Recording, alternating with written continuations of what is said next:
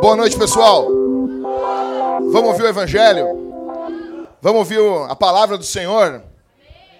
Vocês acharam vocês nessas fotos aí? Então, então, vocês acharam mesmo? Onde é que tu tá, Thalita? Esse aqui? Ou lá? Perto do balão vermelho é complicado.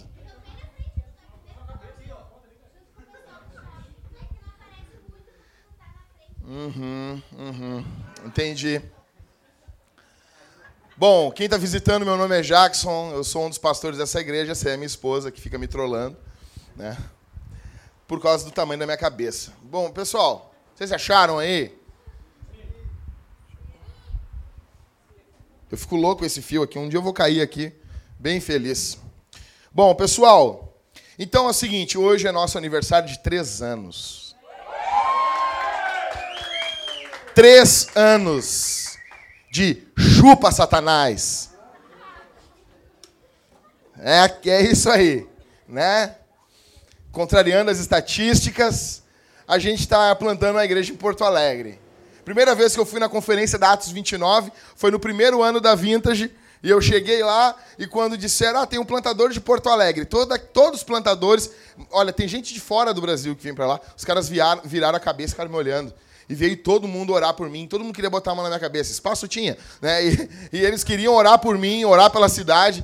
E eu me lembro que veio um americano com um tradutor e eles disseram: Ah, esse aqui é do sul do Brasil. E o cara disse: é, nós, temos, nós temos escutado falar do sul do Brasil, lá nos Estados Unidos, que a propagação do evangelho é muito fraca no sul do Brasil. Eu me senti um lixo, assim, sabe? E daí, num papo vai, papo vem, brincadeira entre pastores. E eu descobri que Porto Alegre é conhecida como cemitério de pastores. E eu fiquei muito empolgado assim com isso, né? Mas bom, então, e casualmente no dia 19 de maio de 2013 a gente plantou a Vintage oficialmente. A gente já vinha com cultos e reuniões desde outubro. E a plantação da nossa igreja foi algo muito espontâneo. Na verdade, na época, eu vou falar bem para vocês assim, bem a real. Na época eu não estava com muita vontade de plantar a igreja. não estava com nenhum pingo de vontade. Tanto que nas últimas duas semanas antes do dia 19, a gente já estava com prédio alugado, já estava com tudo marcado, já estava com um anúncio. Olha, eles estavam tudo certo. E eu, eu, a vontade que eu tinha, eu me tranquei dentro do meu quarto e disse, cara, eu, eu não quero fazer isso aí. Isso vai ser um inferno na minha vida. Eu estava certo. E daí, o que, que aconteceu, pessoal? Eu me lembro que daí, com o tempo da plantação, eu fui pegando amor pelo povo. Aí, cara, aí, aí não dá. Agora não dá mais para voltar. Mas na época lá, se dissesse, ó, oh, cara, conseguimos um outro plantador. Falou, valeu, um abraço. Né? E eu tipo, pensava em plantar a igreja, talvez com 40 e poucos anos. Eu não queria plantar a igreja naquele contexto. Mas aconteceu. E louvado seja o Senhor. E hoje eu louvo a Deus. E casualmente, no dia 19 de maio de 2013, foi o dia de Pentecostes daquele ano, de 2013. Né? Vocês sabem, 50 dias aí após a Páscoa. O que acontece, pessoal? Hoje também é dia de Pentecostes. Então, a gente comemora o aniversário da Vintage sempre no dia de Pentecostes. Por causa disso, por causa disso que tem essa arte bonita aí da descida do Espírito Santo sobre os apóstolos e a igreja em Atos capítulo 2. Pessoal, Mateus 28, do verso 18 até o verso 20. Chamado de a grande comissão. Dependendo para algumas pessoas, isso se torna a grande omissão. E eu quero meditar isso aqui. Eu não acredito que eu nunca preguei esse negócio aqui. Eu estava orando a Deus. Eu tenho que pregar esse negócio na igreja. Nada melhor do que hoje. Ok? Mateus 28, verso 18 até o verso 20. Três versículos. Como, como de costume, não fecha a Bíblia. Ok? Quem não está trazendo Bíblia, que só está vindo com o celularzinho para a igreja aqui, estou falando para o membro da igreja. Traga a Bíblia física mulheres, homens, todos. Ok? Né, Karine? Bíblia física é a melhor coisa que tem, né? Você sabe, tentaram roubar o povo aqui na frente, não roubaram porque eles estavam com Bíblia. Vamos lá, pessoal? E aproximando-se Jesus, falou-lhes: Toda a autoridade me foi concedida no céu e na terra. Portanto, o que é o portanto, né? A consequência. Já que toda autoridade me foi concedida no céu e na terra, portanto, ide, fazei discípulos de todas as nações, batizando-os em nome do Pai, do Filho e do Espírito Santo, ensinando-lhes a obedecer a todas as coisas que vos ordenei. Eu e eu estou convosco todos os dias até o final dos tempos. Bom, pessoal, três anos de plantação de igreja, três anos de plantação hardcore, de ralação, como disse ali o pastor Fábio, três anos de, de muito choro, de muita alegria, de muita expectativa, expectativas às vezes ultrapassadas e às vezes expectativas frustradas. Mas eu queria sintetizar a nossa igreja. Qual é o nosso foco? Se fôssemos definir um foco, se fôssemos definir um objetivo, se fôssemos definir o porquê que nós existimos, nós existimos para glorificar a Jesus, para viver de um modo que Jesus seja glorificado. E o meio pelo qual isso acontece é a igreja local, é a missão. Então eu queria falar para vocês hoje sobre missão. Nós existimos para isso. Você que é cristão, que confessou Jesus, você existe para ser missionário. Você existe para estar em missão. Você existe para comunicar a palavra de Deus, as boas novas do Evangelho. Se isso não for o norte da tua vida, você perde propósito. Não tem por que existir. Não tem por que viver. Esse texto aqui, Jesus já tinha ressuscitado. Jesus já tinha morrido na sexta-feira, havia ressuscitado. E ele aparece para os discípulos aqui na Galileia e comissiona e convoca e chama e dá uma missão para eles e dá um norte para eles. E algumas coisas desse texto, eles são muito úteis para nós aqui hoje, dia 15 de maio de 2016. Só que com todo o carinho que eu tenho por você, eu não quero pregar para vocês, eu quero perturbar vocês. Eu não quero pregar para vocês e vocês voltarem para casa de vocês do mesmo jeito. Vocês têm que sair daqui incomodados hoje. Ninguém vem aqui para apreciar sermão. Até porque nem tem como, meu sermão é muito ruim. Ninguém vem aqui para apreciar a banda. Ainda que, que a gente está se esforçando, mas se fosse só pela música, velho, vai na noite, vai em outros lugares, que vai ter cara muito melhores que nós. A, a gente é que nem pato. O pato, ele não nada bem. O pato, ele não voa bem. E o pato não caminha bem, mas faz os três. Eu defino, eu me defino assim, eu sou um pato.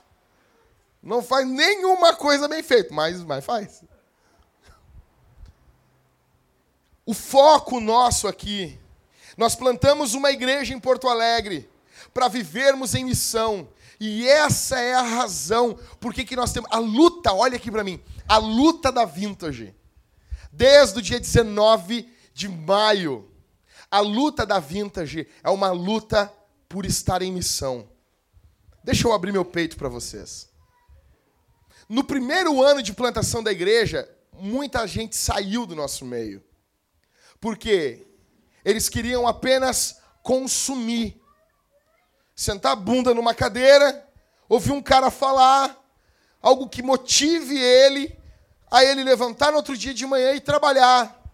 E continuar vivendo tipo um diabo, um demônio. E essas pessoas, algumas Jesus retirou do nosso meio e outras eu retirei. Aleluia. Obrigado, Senhor. Porque o grande problema numa plantação de igreja, e aí eu não quero atacar ninguém que está aqui, porque eu me incluo nisso, mas o grande problema é o crentão, somos nós. A gente já é crente há um tempão, já tem algumas definições na cabeça, já tem algumas ideias de como servir Jesus. E eu falo por mim. E daí, quando a gente é impactado pelo Evangelho, alguém prega algo que nos confronta, a gente diz: não, nem é tanto assim. É assim. É você que esfriou.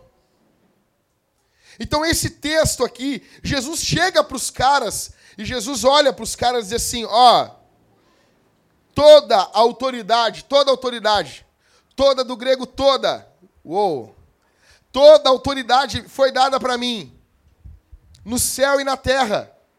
Eu tenho toda a autoridade, todo o poder. A, a corrigida vai dizer: Todo o poder me foi dado, toda a autoridade. Jesus tem autoridade e também tem poder. No céu e na terra. Ele, ele anuncia para os discípulos, Carol: Eu tenho todo o poder, eu tenho toda a autoridade. Daí, como ele mostra, ele revela quem ele é, aí ele faz um pedido. Já que eu tenho toda a autoridade, portanto. Verso 19. Portanto, já que eu tenho toda a autoridade, ide, fazei discípulos de todas as nações, batizando-os em nome do Pai, do Filho e do Espírito Santo, ensinando-lhes a obedecer todas as coisas que vos ordenei. E eu estou convosco, aí, com essa galera que faz missão. Jesus está com esse povo. Sabe por que, que tem muitas igrejas mortas na nossa cidade? porque eles não fazem missão e Jesus não está mais com eles. Ah, mas Jackson, e a onipresença? A onipresença de Deus, Deus está em todos os lugares, Deus está no inferno também. Mas ele não está de forma abençoadora no inferno. Ele está apenas sustentando. No inferno, não. No inferno, ele está. A presença de Deus, de Jesus no inferno, é uma presença de juízo. Apocalipse diz que as pessoas são atormentadas diante do Cordeiro. Então, o que atormenta o inferno não é o diabo, é Jesus. Jesus é o atormentador do inferno. Por isso que faz o inferno ser tenso. Porque o diabo, se fosse um inferno com o diabo, era tranquilo. Agora é o inferno com Jesus. Então, a Bíblia apresenta que Jesus está presente de forma abençoadora, de forma sustentadora ou de forma de juízo. Em muitas igrejas, Jesus não está mais presente como o centro da igreja. Em Apocalipse, a Bíblia diz que Jesus está batendo na porta de uma igreja. Eis que estou à porta e bata. Isso não é uma pregação para novos convertidos. O que nós podemos fazer para continuar com Jesus ao nosso lado? É missão. Ever, tem como virar um pouquinho para mim esse, esse coisa aqui? Que eu vou começar a derreter aqui. Se puder virar para mim. Nossa, já melhorou 300%. Obrigado. Vai ficar balançando aí. Jesus diz aí: Eis que estou convosco todos os dias até a consumação, o final dos tempos. A primeira pergunta que eu quero fazer para vocês é quem é que está comissionando isso aqui? Quem é que está chamando os discípulos para irem para a missão? Quem é o comissionador? Quem é? Oi? Isso faz toda a diferença. Não é o pastor. Povo, olha aqui para mim. Não, não é eu que estou chamando você para fazer alguma coisa. Não, é, não são os presbíteros da nossa igreja. Não são. Não somos nós que estamos aqui falando, vamos lá, galera, vamos fazer missão no centro de Porto Alegre. Vamos lá, galera, vamos invadir aqui, ó, essa, essa o, o, a, a vila aqui da frente falar de Jesus. Pessoal, vamos se espalhar. Cada um no seu serviço falando do evangelho. Não somos nós. Quem está comissionando é Jesus. É tudo sobre Jesus. O foco da nossa igreja, desde o primeiro dia, foi Jesus. A nossa primeira série de sermões foi uma série sobre Jesus. Quem é Jesus? É Jesus que está chamando esses caras. Jesus tem toda a autoridade e todo o poder. Isso tem duas implicações. A primeira implicação é que a gente pode ir confiante. Porque quem chamou a gente tem poder, velho. Ou seja, quem aqui viu a série Band of Brothers? Quem viu? Como é que é o nome lá do, do aquele cara Na primeira, do, do, primeiro episódio, tem um. Eu acho que ele é um capitão, que ele chama os caras e ele está dando treinamento para a companhia Easy. E o cara é muito ruim. Imagina, eles estão fazendo um treinamento e ele diz assim, cara, vão por aqui. E no treinamento eles morrem. Não chegaram a morrer, mas os inimigos se levantam e eles teriam morrido se fossem num campo de batalha. Aquele cara que estava comissionando aqueles caras, aquele cara que estava gerenciando, que estava liderando aqueles caras, era um cara fraco, era um cara ruim. A diferença, por que, que a gente pode estar em missão? Porque quem convoca a gente. Pessoal, eu quero dizer um negócio para vocês. Isso aqui é muito sério. Quem está convocando é Jesus. E isso é para todos. Não é só para os homens, é para as mulheres, para as mães. Não envolve idade. Você foi convocado. Se você faz parte da igreja, você está em missão. A primeira implicação, então, é que a gente pode ter confiança, porque é Jesus que nos convoca, Ele que nos comissiona. Segunda implicação, é que nós devemos obedecer Jesus de forma urgente. Isso aqui não é para amanhã. Teu pai, tua mãe, tua avó, teu tio, teu cachorro, Todos podem esperar. Jesus não, ele não é tuas nega.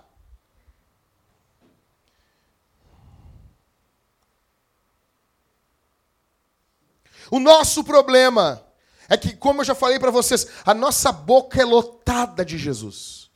Jesus para lá, é Jesus para cá. Lembrou algo para vocês aí, né? Jesus de lá para cá, de cá para lá. A boca está cheia de Jesus. Jesus tem que ser obedecido de forma urgente. Teu chefe chega para ti e diz assim: velho, eu quero que tu faça tal coisa. Quanto tempo tu demora? Quanto tempo tu demora?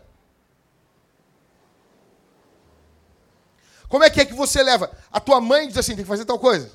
Quanto tempo tu demora? Tem que pagar o aluguel da tua casa. Tu vai ficar dois anos sem pagar o aluguel? Não, sabe por quê? Porque tu leva a sério o aluguel da tua casa. Meu Deus do céu, se eu não pagar isso aqui, eu vou ser despejado. O problema é que a nossa geração, Ivan, ela não leva Jesus a sério. Cinco minutos na eternidade. Se você e eu entrássemos agora cinco minutos na eternidade, a gente ia levar Jesus a sério. Ah, podia ter feito mais. É, lá, ia cantar Titãs, né? Devia ter orado mais jejuado mais. Né?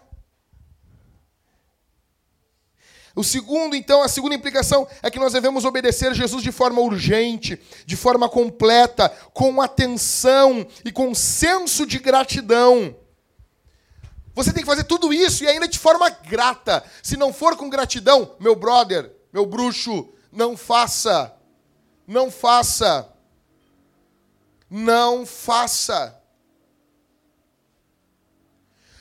Imagina uma convocação para a seleção. Os caras convocam o cara para jogar futebol com o Neymar. Eu declarei guerra contra o Neymar. Eu nunca mais vou torcer para uma seleção com Davi Luiz na zaga. Não tem como. Com um zagueiro que bate selfie fazendo bico de pato do inferno. Não tem como. Só vou voltar a torcer quando os caras usar chuteira preta e, e parar com essas, essas tatuagens de louco. Já disse, eu não sou contra a tatuagem, mas zagueiro daquele jeito assim não dá. E os caras levam a sério. Foi convocado para a seleção. Uau, que fantástico! Ele foi convocado para a seleção. Jesus nos chama para algo muito mais especial. Velho, eu vou dizer uma coisa: o que eu vejo hoje por que, que o Rio Grande do Sul está assim? Porque nós não levamos Jesus a sério. Alguns vão sair daqui hoje e vão seguir vivendo do mesmo jeito. E você está fazendo de tudo para dizer, não, não é desse jeito. É exatamente assim como eu estou falando. Não levamos o Senhor a sério. Somos a geração da desculpa. Estamos literalmente cagando e andando para o que Jesus disse. Jesus disse: Ide e fazei discípulos de todas as nações. É Ele que está chamando, é Ele que está comissionando você. A minha pergunta para você aqui essa noite: do que você tem medo? Qual é o teu medo?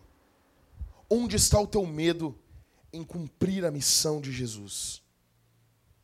Entender que você foi chamado por Jesus, que é Ele que está chamando, que não é o Zé das Couve, que não é o Silvio Ribeiro, que não é o Isaías Figueiró, que não é o, o Malafaia, que não é. Não, não é.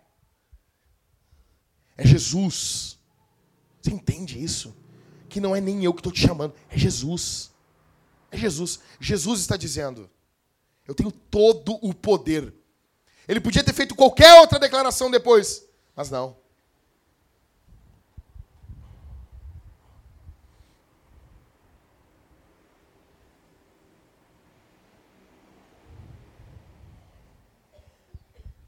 Galera pergunta assim, velho, como que vocês começam uma igreja assim do nada? Tipo, do nada, velho. Muita gente pergunta isso aí. A questão, velho, é que o, o que faz toda a diferença aqui é Jesus. Sabe, a, a gente preza pelo Senhor e a gente tenta não tomar o nome do Senhor em vão. Não ficar falando, ah, Jesus vai te abençoar essa noite, aleluia, glória a Deus, os anjos cabalísticos. Não. Não. Quando eu falo assim, Jesus chamou a igreja, você tem que entender isso com o maior peso possível. Primeiro lugar, então, quem é o comissionador? Quem é? Jesus. Em segundo lugar, qual é o foco da grande comissão? Fazer discípulos. Todos os verbos aqui no grego estão no gerúndio. Indo, batizando, ensinando. Só que fazer discípulos é uma ordem. E a questão do discipulado aqui não é nem um discipulado de classe. Eu vou, tô, onde está indo? Estou indo para o discipulado. Tipo, Jesus não sentava com os caras. Galera, falou, galera, senta aí agora aí. E começou. Pega a revistinha número um do discipulado aí. Revistinha do Nazareno. Nazareno, Nazareno Fogo Puro. Vamos aprender hoje a lição 2. Ok? Lição 2. Vamos falar sobre juramento. Jesus não fez isso. É errado fazer isso? Claro que não. Um dia talvez a gente tenha discipulado aqui na igreja, mas o discipulado orgânico, que é o discipulado do dia a dia.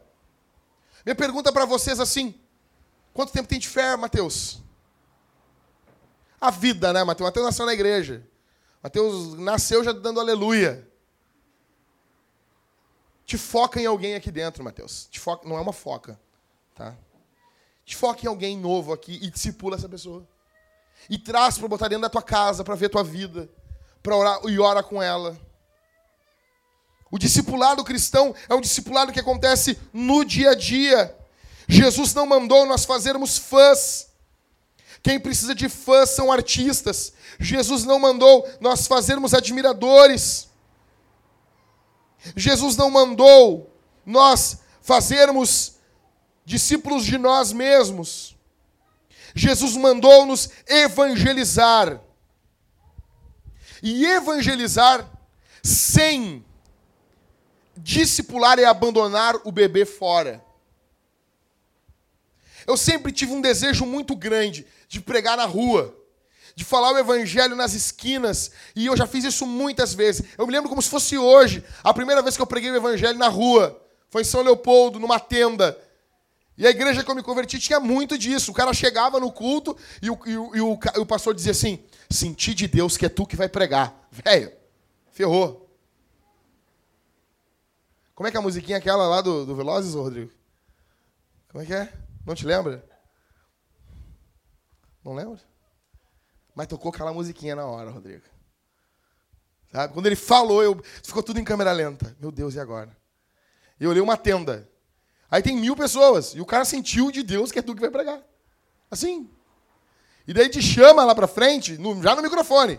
E te larga o microfone nos peitos. Sim. Só que eu comecei a ver que somente eventos na rua, somente pregação no dia a dia, somente pregação no serviço, era uma coisa que não estava sendo completa na vida das pessoas que eu ganhei para Cristo. Me lembro, trabalhando na auxiliadora, aprendi ganhei dois colegas para Jesus. Não, mas falando ganhar para Jesus as verdas, levar o cara até o batismo. E eu me lembro que os caras, de um dado momento, eles saíram do meu cuidado. E eu prestei atenção que a melhor forma de fazermos missão, de cumprirmos a grande comissão é plantando igrejas.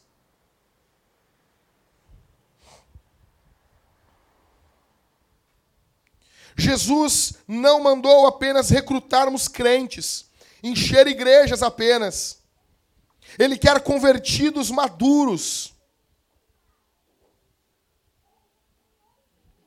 Um discipulado envolve a gerar na vida do discípulo vida de Deus, dia após dia. E um discípulo ele é marcado por um cara que quer fazer do reino de Deus o seu tesouro. Quer ver alguém que está seguindo Jesus? O reino de Deus é o tesouro da vida dele, Ivan. Cara, a conversão para mim foi. Eu já sou o rei do drama. Sou o branco drama. Não teve graça. Eu me lembro que. Cara, eu me lembro que no inverno de 98 eu queria morrer, velho. Conheci Jesus. Eu conheci Jesus, cara. Conheci Jesus. O reino de Deus era tudo naquele momento para mim. Renunciar tudo por amor a Jesus. Porque nós guardamos as palavras de Jesus. Então, em segundo lugar, primeiro, quem é o comissionador? Jesus. Em segundo, qual é o foco da grande comissão? Fazer discípulos. Fazer seguidores de Jesus. No poder do Espírito Santo, ganhar pessoas para Cristo e discipular essa gente e amar essa gente, e cuidar dessa gente, e andar com essa gente, e abrir o peito para essa gente. Ter uma casa missional, a tua casa tem que ser uma espécie de uma comunidade missional, onde as coisas acontecem, onde as pessoas são amadas, são cuidadas, são tratadas. O foco é que as pessoas venham a conhecer o peso e a importância de Jesus.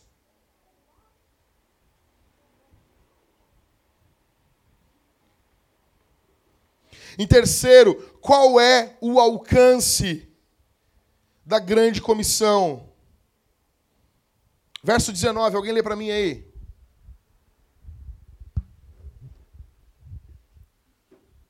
Portanto, ide, fazei discípulos de todas as nações. Todas o quê? Nações. Segura. Obrigado, só isso aí. Não, não, lê mais alto, lê mais alto, só essa parte. Nações. Não, não. Fazer discípulos de todas. Muito bom, Jorge. Peraí, peraí, Jorge. Bate aqui, bate aqui. Só essa parte. Só essa parte. Sim, do grego só essa parte. Vai. Portanto, ide, fazei discípulos de todas as nações. Obrigado. O alcance da grande comissão é todas as nações.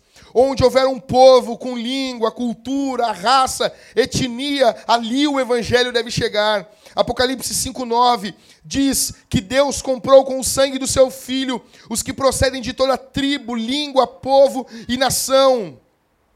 Só que nós vivemos um período hoje, olha aqui para mim, povo. Nós estamos vivendo um período hoje onde as pessoas pensam assim, Sula, não, eu vou para a África. Eu vou para a África. Eu vou lá pregar para a galera, vou pregar para a África, meu coração palpita pela África. Oh, aí canta aquela música, eu quisera. Quem, quem é da bleia da antiga se lembra. Senhor, tu sabes do anelo que há em minha alma. É mais ou menos assim, né, Cauê? é como fogo bem aceso em meu coração. Ai meu Deus, é uma música missionária, né? Senhor perguntou por que é que eu não posso andar pelos países deste mundo perdido. Mas por que não pode andar? Nunca entendi. Eu nunca entendi essa música. Eu cantava, eu chorava na igreja. E daí chega o coro, né, o Michael? Como é que é? Eu quisera ir ao campo missionário. Mas por que não vai? Eu quisera, Senhor, ir a proclamar. Por que não vai, cara? Quem está te impedindo? Quem está segurando teus pés? Quem está dizendo assim, não vai, meu Deus? Não tem. Né? Como é é? Eu quisera, Senhor, proclamar, mesmo aqueles quase mortos, sem... mas já está quase morto e tu não foi ainda. Sem saber que há um Deus, eu quisera, eu quisera anunciar. E acaba a música. Daí eles choram, choram, choram. Aí depois acaba o culto, eles vão na cantina, comem uns pastéis e voltam para casa como dois demônios. Acabou. Ah, não, tem a oferta missionária também. Eles dão 50 centavos pro missionário que vem da Índia. Coitado do cara. E normalmente ele. Hã? Isso. E normalmente, Michael, eles dão uma bicicleta pro cara. Pastor com carrão furioso. E o cara que tava longe, eles não, mas doado. O irmão, do, alguém doa um violão e doa um, uma bicicleta e ele vai. Porque a concepção da igreja tradicional é que missionário é só aquele que vai para fora do, do Brasil.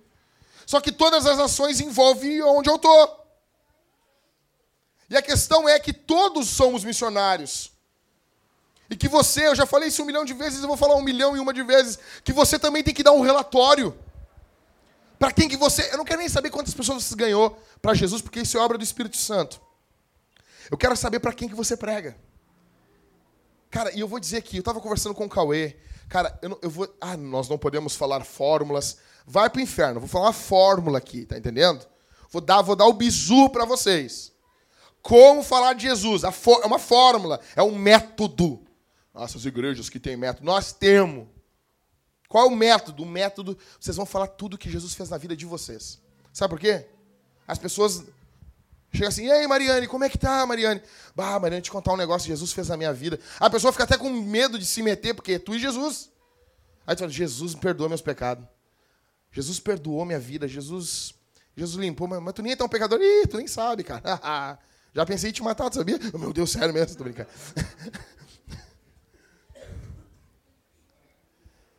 Às vezes eu escuto uma voz, mata teu colega, mata teu colega, mata teu colega.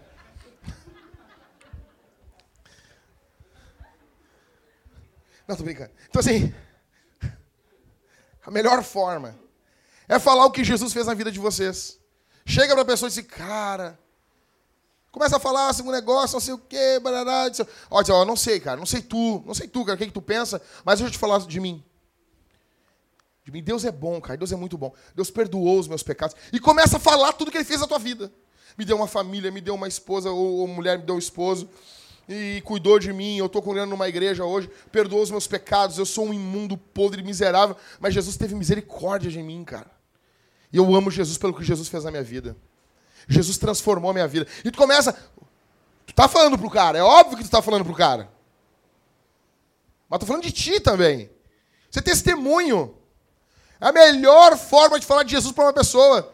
Que a pessoa fica assim, não, não, Jesus não fez isso aí. A pessoa não vai falar. A pessoa não vai dizer, a pessoa não vai se meter. Mas tu tá falando com ela. Nós precisamos ter essa noção que o alcance da grande comissão começa aonde vocês estão. Cara, eu quero fazer um, fazer, explicar para vocês um negócio aqui. Ricardo, vem cá um pouquinho. Vem cá um pouquinho, Ricardo. Levanta, levanta aí. Vem cá, Ricardo. Fica aqui, fica aqui. Fica, fica bem aqui no meio, aqui, ó, nessa encruzilhada dessas lajotas. Não, não, man, man, na encruzilhada. Tu não foi batuqueiro, tu não sabe o que é uma encruzilhada? Não, man, na encruzilhada. Explica pra ele ali, cara. Explica pra ele. Tu nunca largou um despacho na vida? Ah, tá louco. Tu sabe, né, Mariane? Mariane, vem cá, Mariane. Vem cá, Mariane. Vem cá, eu preciso de ti. Pode ser tu, então, ô, ô, Carolzinha. Vem cá um pouquinho. Sim, sim. Vem dando glória. Fica nessa, nessa encruzilhada ali, ó. Fica, não, não, não. Outra que nasceu na igreja. Nunca não sabe o que é dar uma pipoca para um, pra um demônio acabar um casamento. Porque é uma raça desgraçada o batuque, né? Os caras aceitam cachaça para acabar com o casamento. Não, não, faz sentido. Isso, aí, perfeito. Tá, deixa eu precisar de mais um. Júnior, vem cá, Júnior. Vem dando glória, Júnior, vem dando glória. Vem dando glória, Júnior. Vem dando glória, vem. Hum. Júnior, olha, tá, fica naquela encruzilhada ali, por favor. Olha só, pessoal, sério, é sério mesmo aqui. Isso aqui é fantástico. A Carol, o Ricardo e o Júnior, eles vêm no culto domingo. A gente se junta, ouve a palavra. Depois a gente se dispersa durante a semana. O alcance do Ricardo está dentro desses quatro quadrados aqui. Lá naquele canto lá, de um dos quadrados que o Ricardo alcança, está o colega. Qual, qual é a série que está estudando? Diz o nome de um colega teu. Vitor. O Júnior não conhece o Vitor. Eu não conheço o Vitor. Vocês não conhecem o Vitor. Está lá. Aqui no canto está o, o, dono da, da, da Gafarma, da Gafarma, Panvel, como é que é? Vital Pharma. Está lá o dono da Vital Pharma. Você não conhece o cara. Vocês não sabem, vocês não têm contato com ele. Mas ele é crente, né? Esquece então. Então tem um vizinho aqui, nesse canto aqui, tem um vizinho do Ricardo. Que, cara, diz o nome do vizinho teu. Ciborgue, bacana. Uou. E tá aqui o Ciborgue. Vocês não falam com o Ciborgue, nem eu. Eu não conheço ele. Aí tem o Júnior. O Júnior tem um alcance lá adiante do teu amigo lá, o Jorge. Tem algum vizinho do teu serviço lá? Mas aí o, o, o Júnior tem o alcance de um primo que está lá naquele outro canto. Aqui embaixo de alguém que ele vende, trabalha com vidro, né, Júnior? Que ele vende os vidros, que ele trabalha, ele tem alcance. Tem o um nome de um cliente teu? Aí está o Silvio. A Carol não conhece o Silvio, eu não conheço, o Ricardo não conhece. Aí está a Carol aqui, diz o nome do teu chefe, Carol. Ué? Como é que é? João Alberto. João Ber. Jober, Jober. Ah, Gilbert, tá. Ali, naquele canto, tá o Gilbert ali. Tá? Eu não conheço esse cara, vocês não conhecem ele.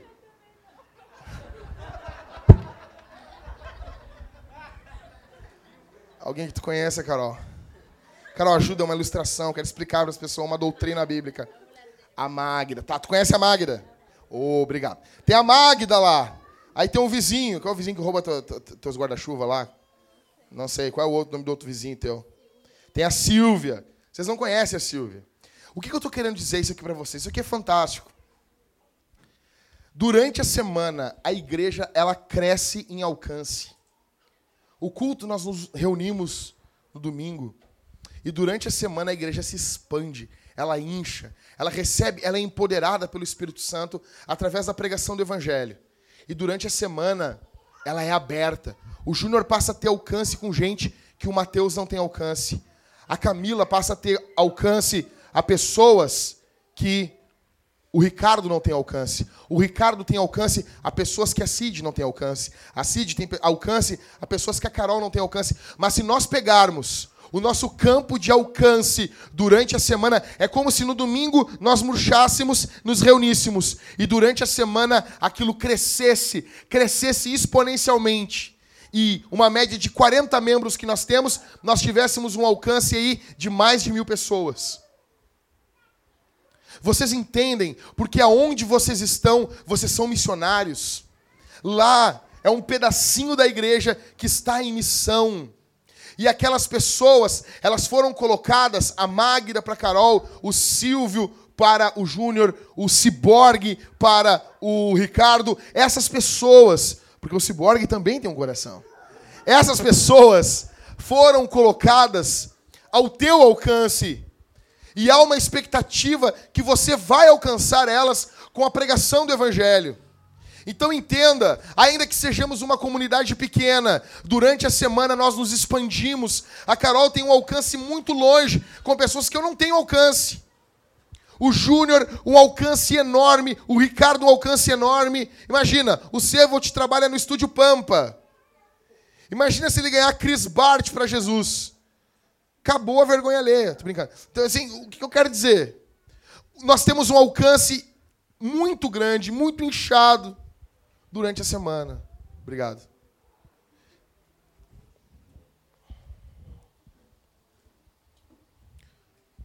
Então, em terceiro lugar, o alcance da grande comissão. A nossa igreja ela tem um alcance dentro de Porto Alegre. E cada pessoa que nós alcançamos, elas têm um alcance maior ainda.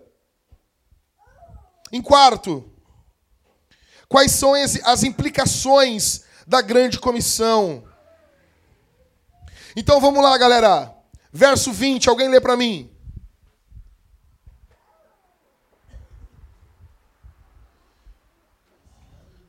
Fica de pé aí, o Rally.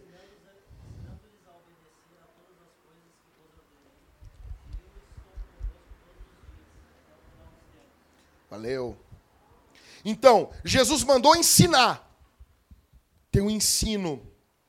Tem uma mensagem que envolve ensino, envolve alguém aprendendo. Não perde atenção aqui, cara. Note que isso envolve racionalidade envolve pessoas ensinando outras. Por isso que tu vai numa igreja hoje e parece um bando de louco. Um cara vestido com um vestidão longo, os caras tocando uns tambores, dançando e falando em línguas, tu não entendendo nada, parecendo um bando de louco. Estão ensinando o quê, cara? Jesus mandou ensinar. Essa implicação de estar debaixo da grande comissão para ensinar, eu tenho que entender.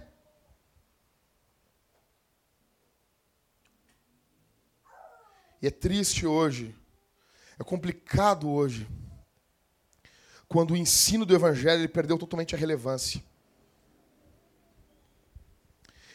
Dentro dessa implicação, Jesus mandou ensinar o quê?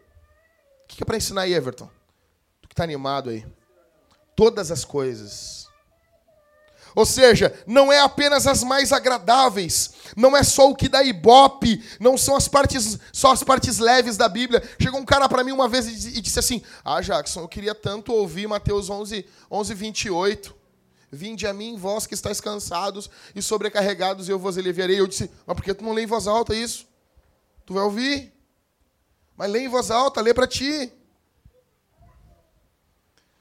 Jesus mandou ensinar todas as coisas, ele mandou ensinar todas as coisas e a guardar, a obedecer. Não é somente um ensino na mente, pessoal. Você não vai somente ensinar, cara, eu não quero, eu quero que se dane se você está entendendo agora o que, que de fato é cognoscibilidade de Deus. O que, que de fato são os atributos incomunicáveis e os comunicáveis. Que se dane se isso não tem uma aplicação prática na tua vida. Vocês estão entendendo, galera? Vocês estão entendendo isso? Jesus mandou ensinar o quê? Todas as coisas. E ele mandou ensinar as pessoas tudo o que ele falou, tudo. E é para nós levarmos essa mensagem para que as pessoas guardem os mandamentos, obedeçam os mandamentos. De nada adianta nós ficarmos aqui com um monte de gente com as cabeças parecendo umas, uns hidrocefálico, cabeça enorme. Parecendo aqueles caras que malham, malham, não malham nunca a perna, tá ligado? Sabe, vai na academia, tem aqueles caras, o cara parece um, parte de cima ele parece o Hulk, e a parte de baixo ele parece um perna de garça. A panturrilha dele é um mingo. Cabeça está lotada de Bíblia, mas o coração está lotado de porcaria. E interessante, quais são os elementos que acontecem aí? Vamos lá, pessoal. Verso 19. É para fazer discípulos. E faço discípulos como? Bate. Contexto de igreja. Batismo, ensino, aprendizado, discipulado. Aqui eu chego e respondo a pergunta: por que, que nós plantamos igrejas? Sendo que ah, tem um monte de igreja aí. Óbvio que tem. Mas por que, que nós plantamos igrejas? Porque é a melhor forma de cumprirmos a grande comissão.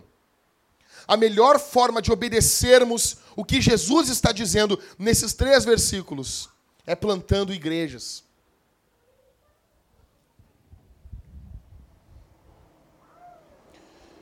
Pessoal, pessoal, por favor, galera, eu já estou terminando. Prestem bem atenção aqui. Se você pegar a nossa confissão de fé, você vai ver que nós somos uma igreja missional. O que é ser uma igreja missional? É ter consideração por quem não crê. Vou falar de novo. O que é uma igreja missional? Igreja missional é uma igreja que tem consideração por quem não crê, por quem não entende. Ou seja, nós temos que parar com os jargões evangélicos. O cara pega para pregar, ele, aleluia, eu sinto o poder de Deus aqui essa noite, hum, porque a glória de Deus está descendo aqui. As pessoas chegam na igreja. Eu cheguei na igreja, uma vez eu fui num culto e o cara falou assim: Jesus, ah, o poder de Deus essa noite vai descer aqui essa noite. Ah, meu Deus, vai morrer morrer. Aí o cara largava o microfone.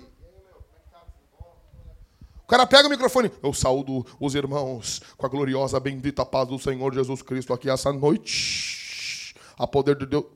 Por que isso? Não há consideração com quem não entende isso.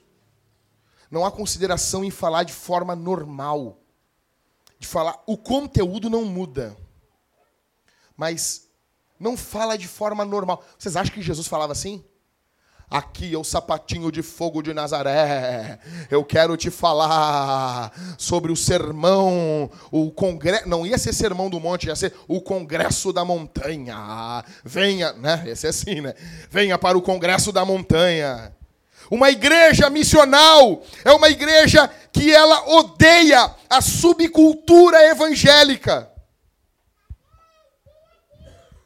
Nós não temos uma subcultura, uma culturazinha evangélica. Cara, presta muita atenção no que eu estou falando. Isso aqui é o cerne da nossa igreja. Se você não entendeu, você não entendeu a nossa igreja. Temos que parar com a culturazinha da igreja. O crente só ouve música de crente. Ah, mas a Jackson, o André Valadão, ele, ele, ele acha que o crente tem que ouvir só música de crente. Claro! Ele quer ganhar dinheiro. É óbvio. Subcultura evangélica é o que mais impede de alcançarmos os perdidos para Jesus.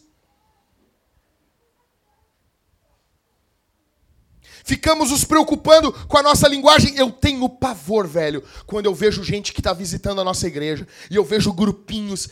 Eu gosto de ficar falando com o Everton no cantinho aqui e os outros que se ferrem. E ficam os grupinhos, aqueles grupinhos malditozinhos ali. E a pessoa assim, visitando a igreja assim, ó, sozinha. Mas não, mas a gente tem o nosso grupo. Eu já sei que o Ivan é meu brother. Eu falo com ele, a gente ri, tá tudo em casa, eu conheço ele. Sabe o que é isso? A pessoa vem, ela quer ouvir o evangelho, mas ela quer conversar com gente. Com gente. Que não fale só, como diz o Mateus, só de igreja.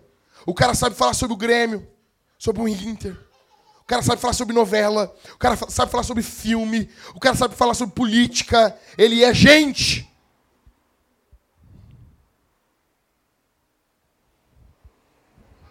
Uma igreja missional. Ela não está preocupada só com o seu bem-estar. Ela não está pensando somente em si. Uma igreja missional é uma igreja que fala a língua do povo, que sente a dor do povo, que se preocupa com os problemas do povo.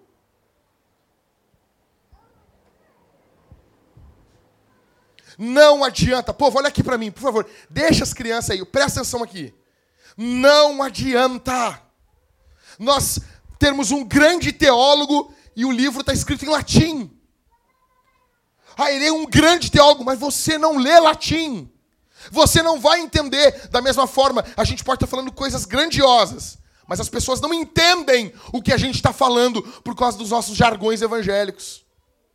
A bênção, o fogo, o glória, hum, manto, tapete da revelação,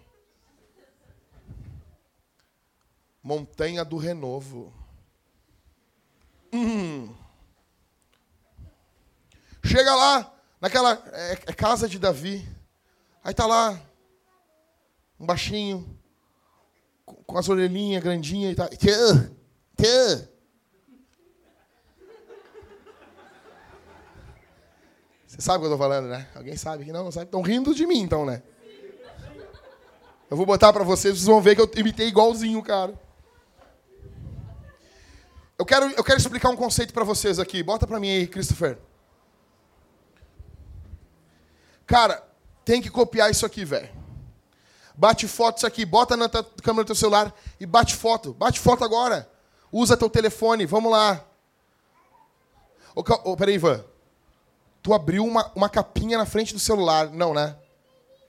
O teu celular não é daqueles que é tipo uma carteirazinha que abre, né? Ufa! Homem não usa isso.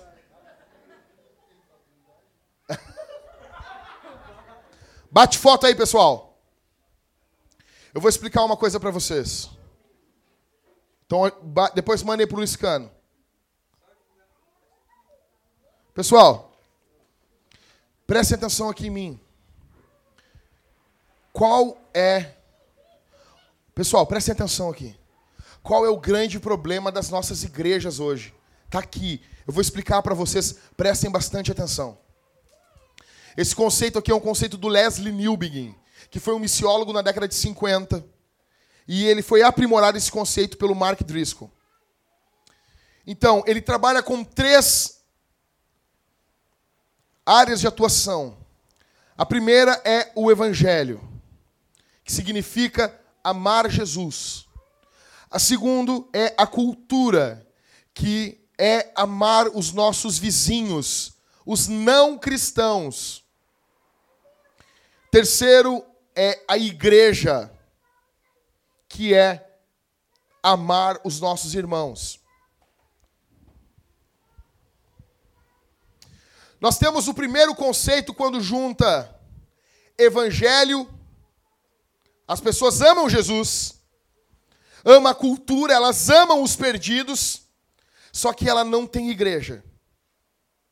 Então se juntam as organizações para-eclesiásticas. E vai lá.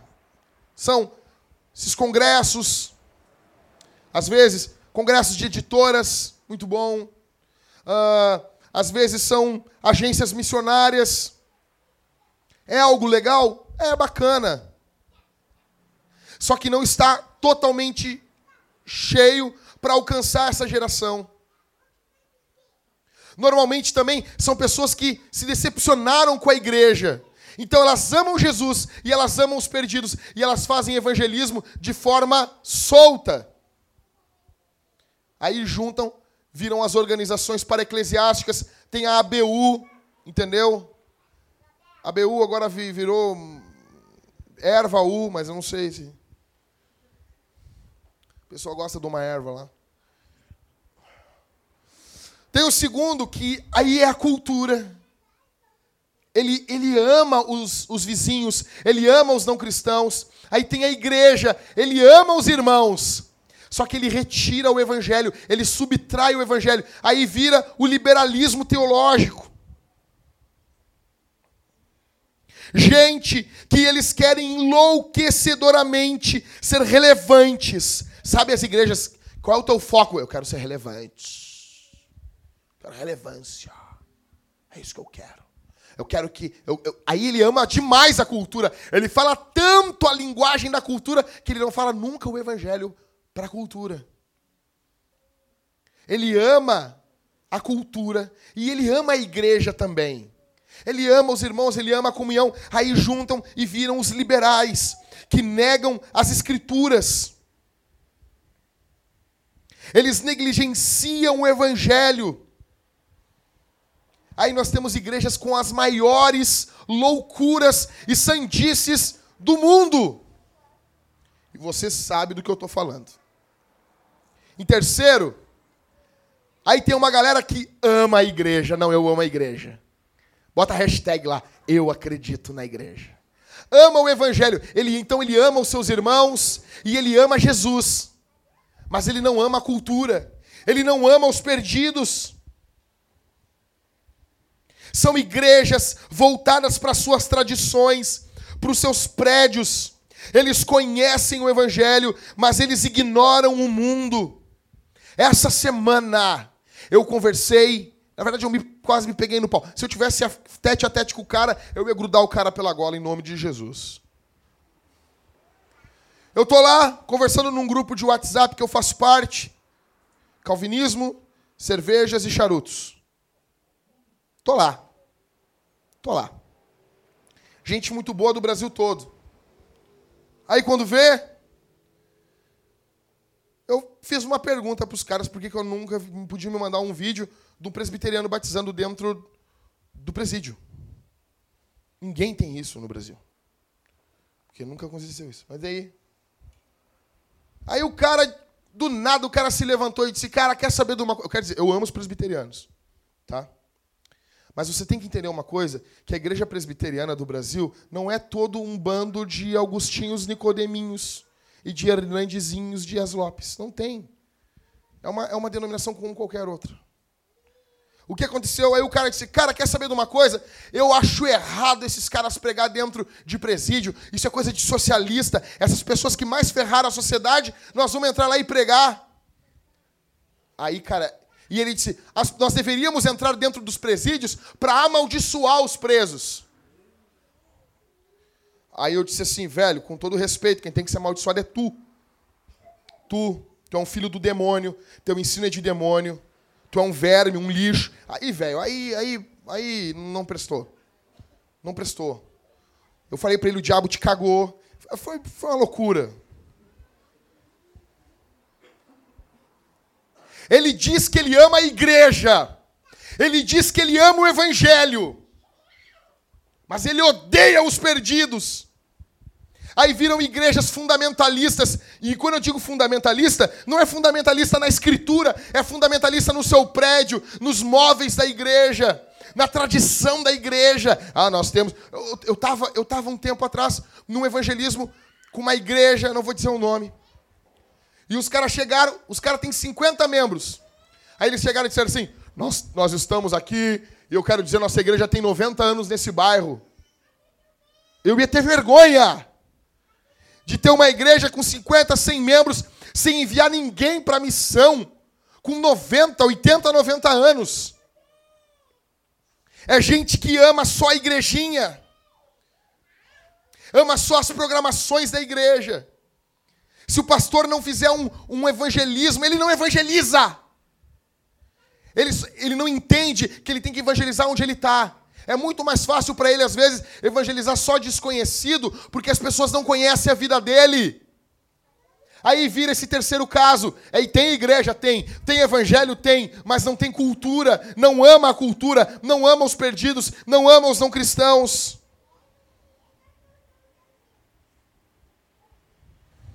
Mas tem o terceiro exemplo. Que esse é o exemplo bíblico é a reformição. O nosso foco aqui essa noite é exatamente isso: é amarmos Jesus. É amarmos os perdidos, os não cristãos, e amarmos a igreja. O primeiro é uma organização para eclesiástica, o segundo gera liberalismo, o terceiro, um, um fundamentalismo idiota, e o quarto, reformição. É isso. Evangelho, mais cultura e mais igreja.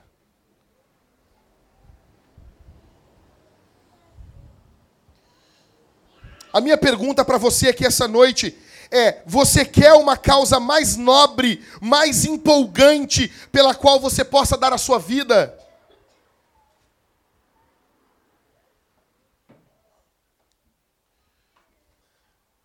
E aqui tem uma grande tensão. No último. Porque você ama o evangelho, você ama os não cristãos e você ama a igreja. Então nós vamos ter uma tensão. Qual é? De sermos culturalmente liberais e de sermos teologicamente conservadores. No que envolve teologia, a gente é conservador. O cara começa a andar com a gente, ele vai dizer que nenhum cara disse no Twitter. O cara, um cara botou assim: queria muito conhecer a Vintage. Daí o louco botou embaixo: ih, cara, nem vai, é um bando de fundamentalista. Aqueles caras lá, para eles, eles têm uma pinta de igreja emergente. Mas o conteúdo deles é o mesmo conteúdo que tu ouve em tudo que, que é pastor fundamentalista. Eu disse: ele entendeu. O foco da nossa igreja é ter uma conexão da forma como a coisa é comunicada com a cultura. A pessoa entra na nossa igreja, ela tem que estar tá normal. Entrou num ambiente onde ela vai ser amada. Mas a mensagem é a mensagem bíblica. Correndo para terminar. Obrigado, Cris. Em último, os motivos para cumprir a grande comissão. O primeiro motivo é porque temos um poder de Jesus à nossa disposição, verso 18. Segundo, a ordem de Jesus, verso 19. E em último, a presença de Jesus. Jesus vai com a gente. Eu encerro te perguntando: o que, que falta para você? O que está faltando? O que está faltando para você? O que, que falta? Te falta mais poder? Velho, olha aqui para mim. Você pode dizer para mim assim, que eu não tenho. Eu acho muito fraco a mensagem do evangelho. Eu preciso uma, uma mensagem mais forte.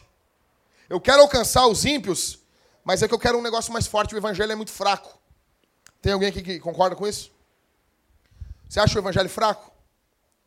Talvez alguém possa dizer para mim aqui essa noite dizer assim: Jackson, eu até vou, mas eu quero um comissionador mais com mais autoridade. Jesus é muito fraco. Jesus é muito, muito, muito, muito fraco. Outras pessoas podem olhar para mim e dizer assim: Jackson, eu quero um propósito melhor. Tem um propósito melhor para dar a tua vida? Tem um propósito melhor para você entregar a tua existência? Tem uma causa melhor? O Cazuza morreu cantando ideologia, eu quero uma para viver. Você tem uma aqui essa noite. Você precisa de uma presença melhor. Jesus disse: Eu estou com vocês todos os dias, até passar a régua nos séculos. Até, ó, acabou, passa a régua que eu estou voltando. Até aquele dia, Jesus está com a gente. É pouco para você? Você queria um anjo, um anjo de fogo? Sério? Um anjo com uma espada na mão, uma espada flamejante? Um anjo com um copo d'água? Hein? Jesus é muito pouco. Não é muito fraco, né? É muito fraco. Só Jesus. Só, só Ele. Você quer uma ordem melhor? Essa ordem não está explícita. Eu quero dizer uma coisa para vocês. Não vai ter profecia nenhuma. Ninguém vai se levantar e vai dizer: Mariane, eis que te chamo para a missão. Dá-lhe, Mariane, no ouvido. Dá-lhe no ouvido. Falso profeta tem que tomar-lhe no ouvido. No ouvido. Dá-lhe com o joelho nos queixos. Ele vai passar a tomar sua sopa de bolacha. Ele vai profetizar as mentiras dele com a boca murcha. E aproximando-se, Jesus falou-lhes: Toda a autoridade me foi concedida no céu e na terra. Portanto, ide, fazei discípulos de todas as nações, batizando-os em nome do Pai, do Filho e do Espírito Santo, ensinando-lhes a obedecer todas as coisas que vos ordenei, e eu estou convosco todos os dias, até o fim dos tempos. Chega! Jesus mandou: Não precisamos de mais nada, não precisamos de sonho, não precisamos de profecia, não precisamos de revelação nenhuma. Nisso aqui fechou. Precisamos só do mandamento de Jesus. Ele mandou, ele nos comissionou e ele nos impulsiona, ele nos empurra, ele nos envia a pregarmos o evangelho pelo mundo. Três anos de plantação e esse é o nosso foco. O nosso foco é a pregação do evangelho. Eu não quero saber se você sabe muito, se você sabe pouco. Você tem como falar uma coisa: Jesus mudou minha vida. Jesus morreu por pecadores. E eu sou um pecador e Jesus mudou minha vida. Ah, mas sabe me explicar que o problema do mal? Não sei. Mas Jesus sabe. E Jesus transformou a minha vida.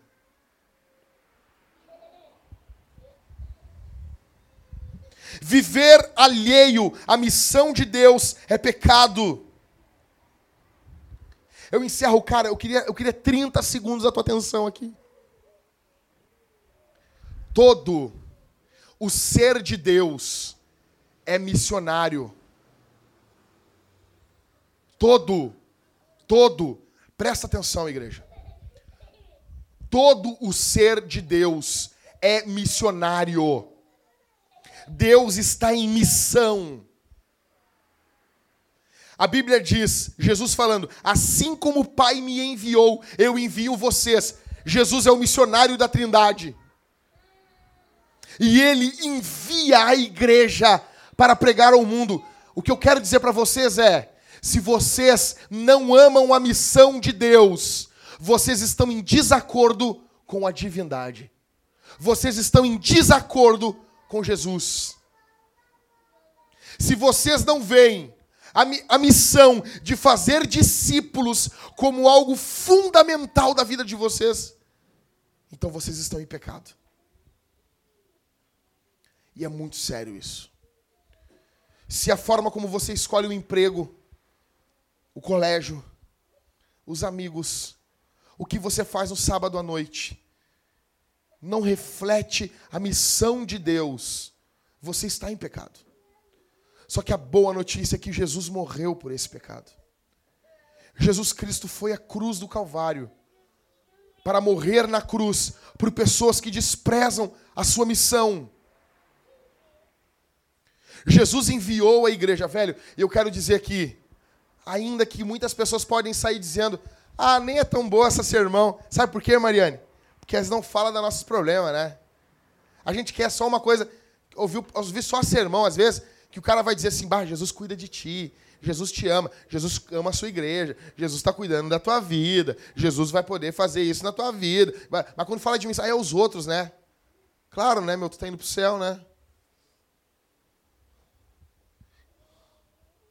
Jesus está indo embora, está indo embora. Aí as últimas ordens dele, cara, imagina um cara que está morrendo. Se o cara estivesse morrendo ou indo embora, estou indo embora. A mala já está lá fora, tá? Tô indo embora. Vou falar a última coisa para vocês. Não, não vou falar que o homem não chora, não. Vou falar a última coisa para vocês. Preguem o evangelho. Falou, valeu. É que nem o ET Bilu. Mande. Qual é a, sua mensagem para a terra? O ET Bilu? Busquem conhecimento. Jesus está se despedindo dos discípulos. E ele dá essa ordem, velho. Se isso aqui não arde o teu coração, se tu não tá louco amanhã para pregar o evangelho pro teu colega, tem algo errado com você, velho. Mas eu quero dizer que tem algo certo em Jesus para perdoar você aqui essa noite. Você tem que ser incomodado por Jesus. Jesus Cristo morreu na cruz para perdoar o teu pecado. Vamos ficar de pé, povo?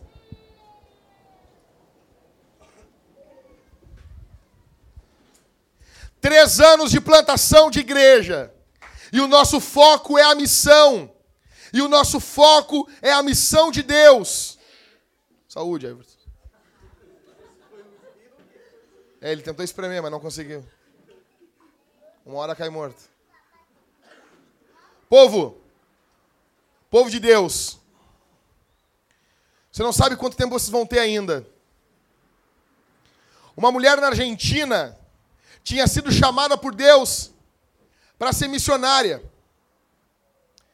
E aconteceu que, um dado momento, Um profeta, um homem de Deus.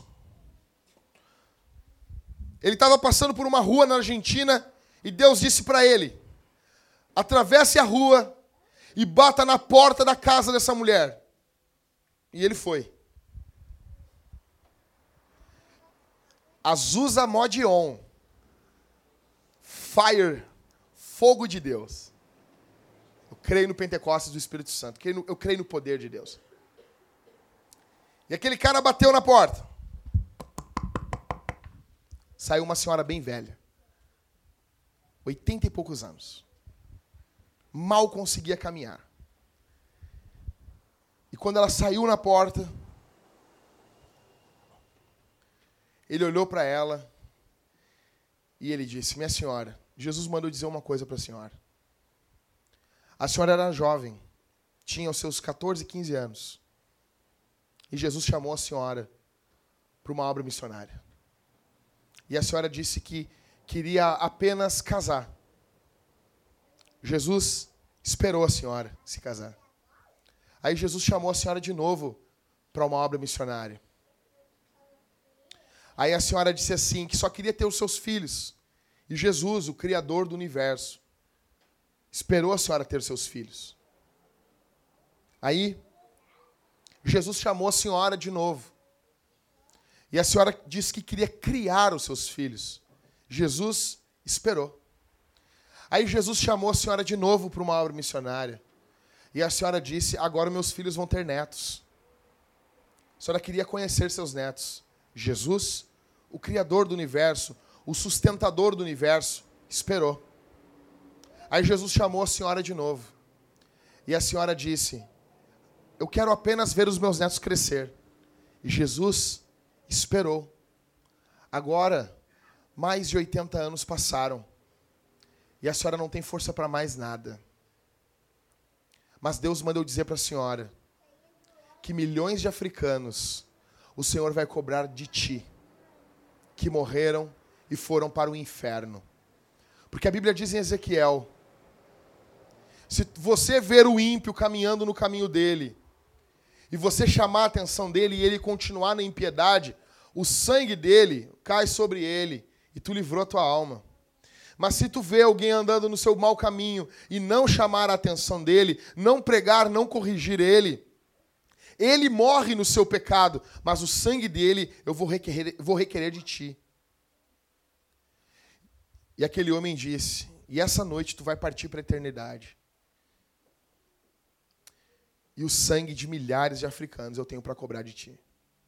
Naquela noite aquela mulher morreu. Eu quero dizer uma coisa para você, meu irmão. Você tem pouco tempo para gastar na missão de Deus. Você já foi um missionário de outras coisas. Jorge já foi um missionário. De um outro Deus. De uma outra mensagem. Eu já fui um missionário de uma cultura pagã não era cristão, eu tinha as minhas preferências na cultura, as coisas que eu amava, e eu falava de forma empolgada sobre isso, e isso era o meu evangelho que eu levava às pessoas. Hoje, hoje, Jesus, através da pregação do evangelho, chama você novamente para fazer missões na cidade aonde você está. A missão de domingo começa na segunda. Amanhã, separe tempo para orar por pessoas, para pregar o evangelho para pessoas. Seja o chato. Você vai ser chato. Mas eu não quero, meus irmãos, que nós venhamos ficar velhos com 80, 90, 100 anos e Jesus cobrar de pregar para muita gente dos quais a gente não pregou o evangelho. Deus vai cobrar o sangue dessa geração de nós. Feche os olhos, vamos orar. Senhor Deus, obrigado pela tua palavra que nós lemos. Obrigado pelo teu evangelho. Obrigado porque três anos de plantação nós completamos hoje aqui, Senhor. Nós te louvamos. Nós te adoramos, Senhor. No nome santo de Jesus. Obrigado pela tua palavra. Que a missão de Deus seja a missão da Vintage. Que a Vintage seja impulsionada para pregar o Evangelho. Não permita, Senhor. Não permita que a preguiça, que a morosidade, que o desleixo com a tua obra venha nos deixar caídos e acabrunhados. No nome santo de Jesus, impulsiona-nos para pregar o teu evangelho. Evangelho que perdoa, que santifica, que restaura. Que todo o nosso ser seja missional. Que possamos amar a Jesus através do Evangelho. Amar os nossos vizinhos através da cultura. E amar os nossos irmãos através da igreja. Que a reformição seja o norte para a nossa igreja. Em nome de Jesus, nós oramos. Nós te agradecemos por tudo o que o Senhor tem feito. Até aqui nos ajudou o Senhor. Até aqui o Senhor tem nos ajudado graças nós te damos. Que haja transformação na vida dos meus irmãos. No nome santo de Jesus. Amém.